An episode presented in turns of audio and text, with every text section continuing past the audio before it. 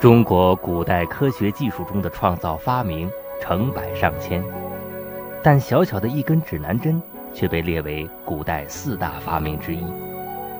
这是因为我国不但发明了指南针，而且率先将指南针应用于海船导航，由此开创了世界航海史的新纪元，加快了人类历史的进程。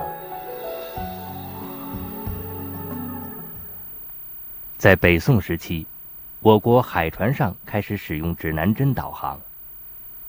那么，最早用于航海中的指南针是什么样的呢？据沈括的《梦溪笔谈》记载，北宋时期共有四种装置指南针的方法：挽唇法和指甲法，是将瓷针平放在瓷碗沿上和指甲上。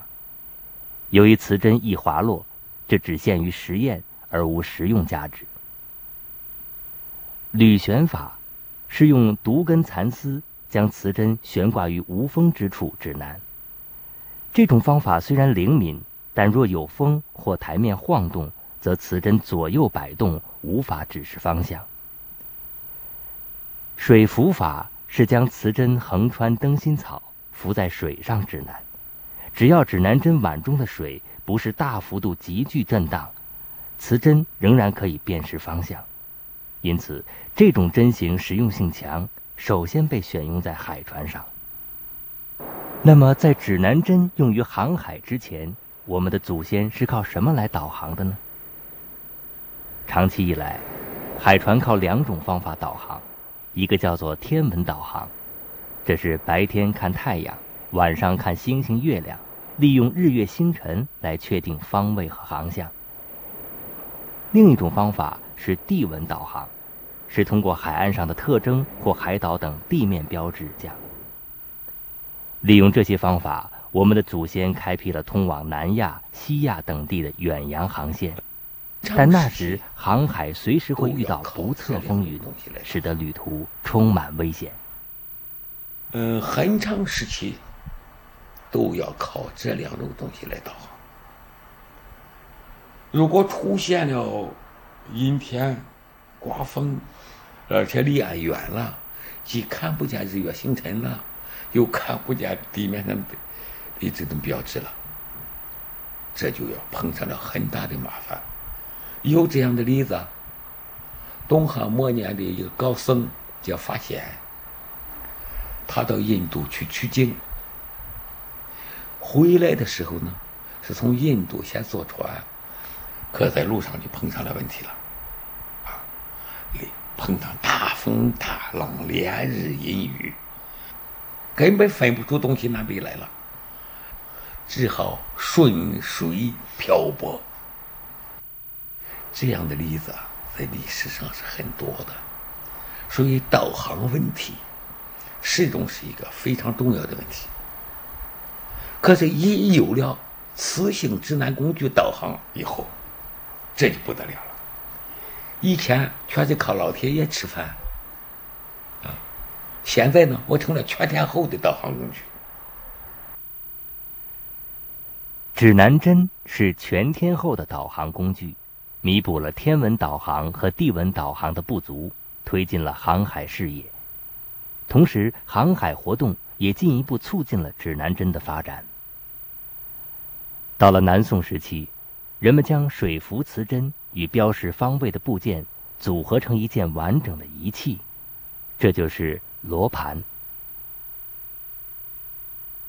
这让人很容易的联想到战国时期的司南，它是一个瓷勺放在地盘中，地盘周边有显示方位的刻度。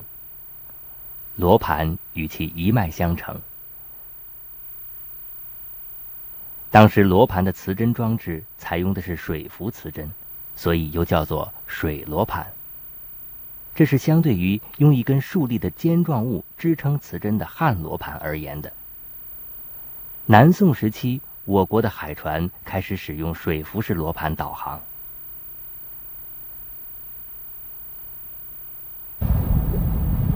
一项伟大技术的使用。极大的保护了当时航海人的生命与财产安全，这也使得我国宋代的海外贸易得到空前的发展。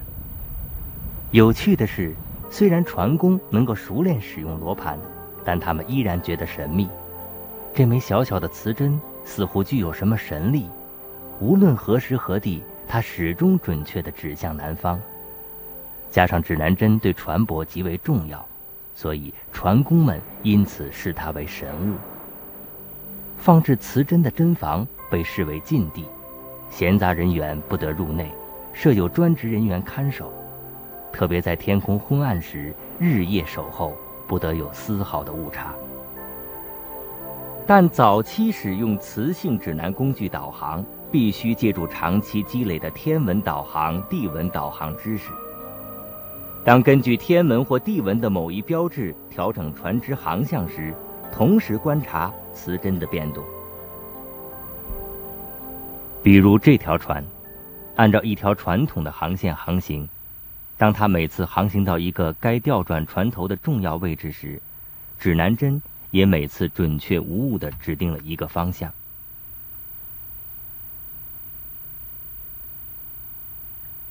当他行过一段旅程，再次调转航向时，指南针此时的指向和以前走过这个地点时磁针的指向完全一致。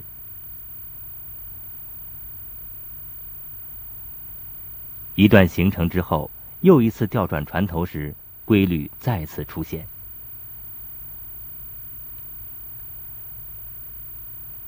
人们就把航线中重要地点磁针的位置记载下来。这个点叫针位，一点一点逐渐连成了线，这航线就叫真路。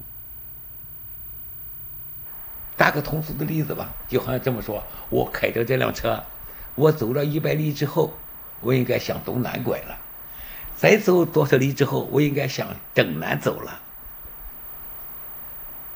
那个时候呢，不过就是他把这叙述呢改成用指南针的术语。比如说，我走了多少远了？我要走什么甲午针，或者我再走多少远，走丙申针。他用的是指南针上的术语，他是指的那个指南针的变动情况。这种数，这个点就叫针位，哎，这条路线呢就叫针路。经过长期的反复观察、记录和航海实践，逐渐形成了某一航线的用指南针导航的针路。有了针路针位航海图，海船才真正脱离了天文与地文导航，成为独立的导航工具。古老的天文导航知识、地文导航经验，特别是全天候的磁罗盘导航。是中国航海得以发展并长期领先于世界的最重要的科技手段。中国人第一个在世界上说：“在茫茫大海上，我知道我在哪里。”中国发明的磁性指南工具，十二世纪先后传入阿拉伯地区和欧洲国家。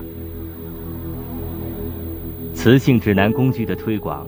成就了西方航海时代和世界地理大发现，进而揭开了资本原始积累的序幕，促成了中西方大规模的文化、经济、技术的交流，开创了人类历史的新纪元。